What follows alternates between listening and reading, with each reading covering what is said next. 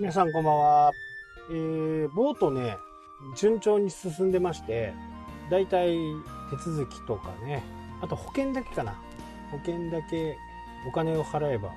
終わりという形でね。まあ、先見も受けて、その書類が来ないと保険に入れないんで、今ちょっと入れない状態で、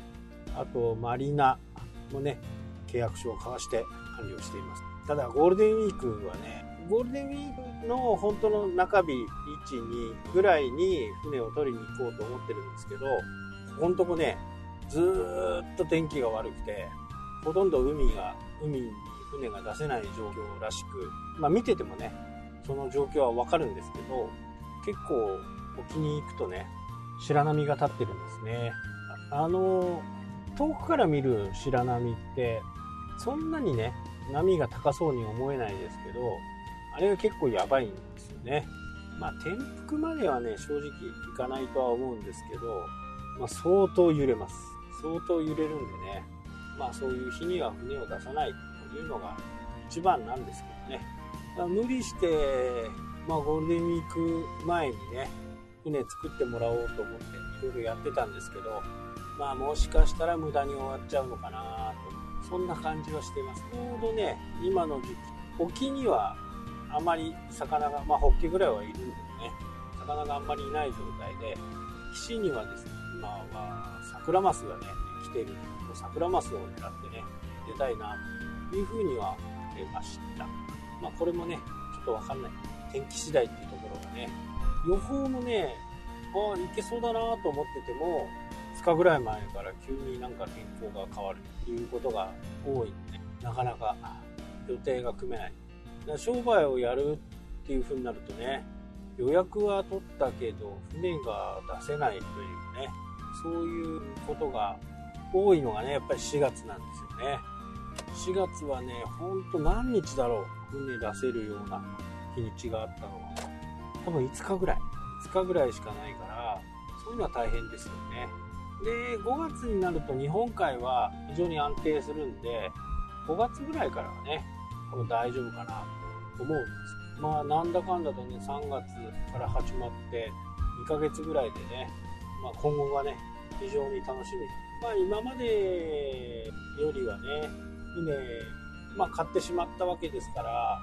安く出れるんだけどね、まあ、将来的にはお客さんを乗せてね商売ができればいいかなと。そのためにもね今年1年は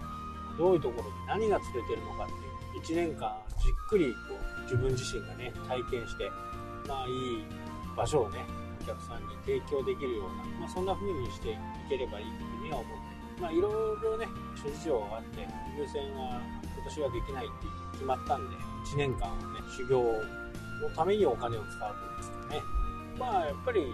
誰もがね初めはプロじゃないんで通っていくうち海を分かっていくうちにねどんどん腕前も上がって操船も上がっていくのかな。まあ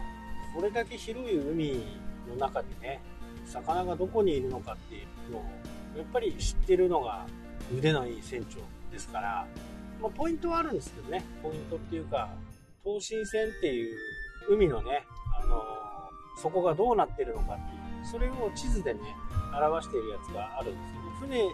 じゃなくてこう山でもねありますよね。どのぐらい高くなってるあれの海バージョンでえ突然深くなってるとかね。そういうところに魚がつきやすいんですね。それを壁にして小魚をそこに追い詰めてそれより大きい魚が捕食活動がこれ一般的なんですよね。だからそう落差が激しいところ、まあ、こういうところをうまく船を流すことができれば釣れるとですね、まあ、技術も進化してね魚探っていうのがあって魚のサイズ大体のサイズ、まあ、こういったものもね教えてくれるんですよね。魚探で、まあ、そういった技術進化もありね釣りがず楽にはなってきますけどいかんせんいないところにねいくら糸を垂らしても絶対釣れない。これよくインターネットの世界では無人島にねお店を作っても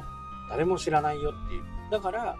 多くの人に広めましょうっていうのはよく言うんです。検索で引っかかるためにはこうしましょうとかねこんな言葉遣いがいいんじゃないですかとか、こんな形がいいんじゃないですかっていうような、よくよく出てくる。海もまさにその通りでね、全くこの広い海にね、魚がどこにいる、どこに、どこに多くいるのかっていうことが全くわかんない状況ですよね。それでも潮の流れだとかね、魚探。まあ、魚探はかなりね、精度も高いですから、どこに魚がいる、分かりやすい。それでも釣れないんですけど、もう釣れる時はね、本当にもういいよっていうぐらい釣れるんですけど、まあゴールデンウィークもね、来週から始まりますからね、天気がいいといいですけどね、なかなかこっちのね、シャコタンの方面はあんまり天気が良くなくて、今日も最高気温が8度ぐらいまでしか上がらないんで、まあストーブはついてます。寒いっすよね。まだまだこっちの北の海はまだ寒いと感じです。はい、というわけでね、今日はこの辺で終わりになります。それではまた。したっけ？